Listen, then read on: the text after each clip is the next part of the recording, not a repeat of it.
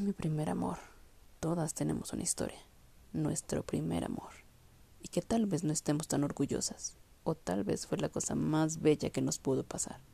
En ambos casos, es importante resaltar que el obtener o no el apoyo de nuestros padres causaba un gran conflicto en nuestro ser, y es el detonante para aceptarte, quererte y saber cómo te expresarás en un futuro muy cercano.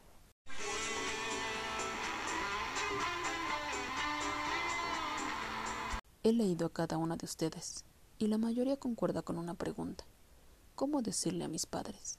¿Cómo hacerle saber a mi familia que me gustan las mujeres? No hay una respuesta fácil a esa pregunta, y no para todas funciona de la misma manera.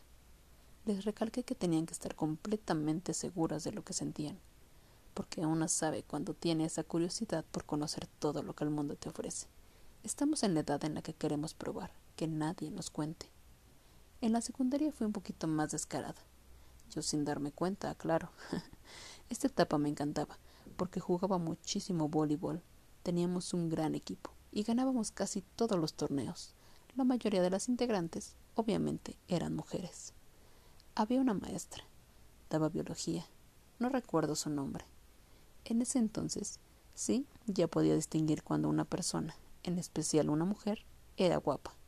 Y ella lo era pero la forma de verla no era como todos los niños de mi salón, que es cuando más vulgares se vuelven. Solo la veía con buenos ojos, me caía muy bien. Ustedes me entienden. También jugaba muy pesado con mis amigas. En ese entonces, ya saben, jueguitos de secundaria.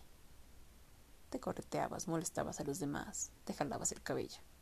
Sin embargo, en un momento de esos juegos, nos caímos y yo quedé muy cerca pero muy cerca, cara a cara con mi amiga.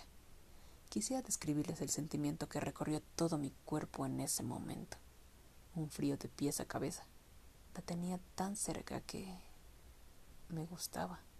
No pasó nada en ese entonces, hasta que llegué a preparatoria. En prepa algunos de mis compañeros y compañeras de secundaria se quedaron en mi salón. Hasta la prepa ellas me comentaron que veían algo diferente en mí, por cómo me comportaba con las mujeres. Ya saben, este gesto de caballerosidad entre nosotras que yo demostraba en la secundaria. Y pum, llega Messenger y llega Hi-Fi, plataformas donde podías conocer a gente de todo el mundo, con tus gustos y con tus inquietudes. Y ahí comenzó mi primer amor, no oficial, porque sí, quién sabe con quién platicabas, pero en un principio era muy genuino el asunto. Tenías que ir al café internet de la esquina de la escuela o de tu casa para poder platicar mínimo media hora, que en ese entonces te costaba aproximadamente cinco pesos. Volvemos al tema de la curiosidad.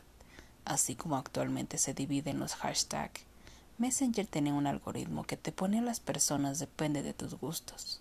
Ya no recuerdo muy bien cómo funcionaba, pero ahí conocí a muchas mujeres especialmente. Con muchas me llevé muy bien y era bonito platicar hasta que di con alguien que me pidió mi número. En ese entonces apenas se me alcanzaba para un celular. Yo pedía prestado esos mensajes a mis compañeras de clase y le decía cosas bonitas.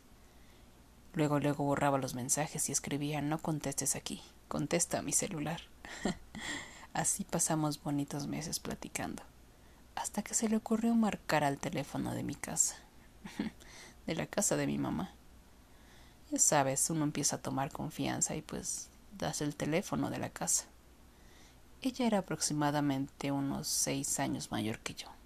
Yo tenía catorce, casi quince, y ella veinte o veintiuno. Una diferencia de edad considerable.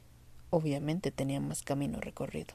Yo solo era una niña que le deslumbraba que alguien mayor la tratara tan bien, que se preocupara por ella. Aquí viene lo peligroso. Mi madre y yo tenemos casi la misma voz al teléfono. A ella se le ocurre marcar a la casa cuando yo estoy en la escuela. Era difícil saber los horarios de las personas. En fin, aquí empieza lo peligroso. Ella marca a la casa de mi mamá y mi madre contesta. Al no saber quién es, en ese entonces esta persona le dijo, Hola mi amor, soy yo. Esto lo sé porque ella me lo contó minutos más tarde. Me marcó al celular. Era muy caro marcar a un celular. Muy caro. y rápidamente me comentó que ella le dijo mi amor a mi mamá. y en ese momento no podía ni pensar. Me bloqueé, me quedé en blanco. Ya vislumbraba que algo muy malo venía.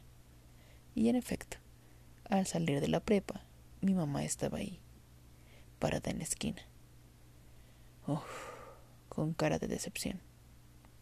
Me sentí muy triste, porque yo fui feliz en esos pocos meses que duré hablando con esta chica. Y ver a mi madre decepcionada de mí me hizo caer en una profunda crisis. Ella no me dejaba de preguntar que qué hizo mal, que por qué a ella, que en qué me falló.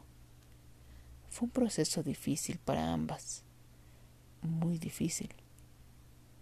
Ustedes no saben a cuántos terapeutas y psicólogos diferentes fui a visitar.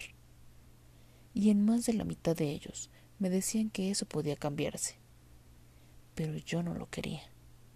Bueno, y como era de esperarse, esta chica desde ese momento rompió comunicación conmigo, por todos lados. Correo, messenger, celular y el teléfono fijo. huyó, huyó porque se vecinaba un gran, grandísimo problema.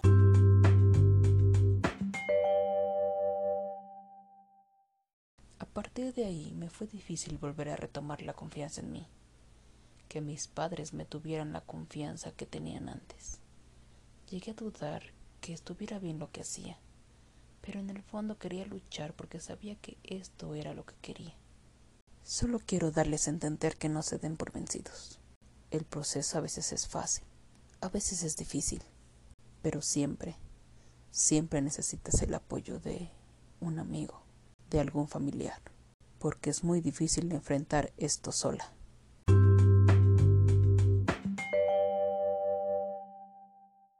Nos escuchamos el próximo miércoles con un tema muy interesante, cómo enfrentar a los amigos, a la familia, a nuestros padres y a la sociedad. Gracias, muchas gracias a todas aquellas que han dejado sus mensajes. Cuídense mucho y recuerden, nunca dejen de ser lesbianas. Hasta luego.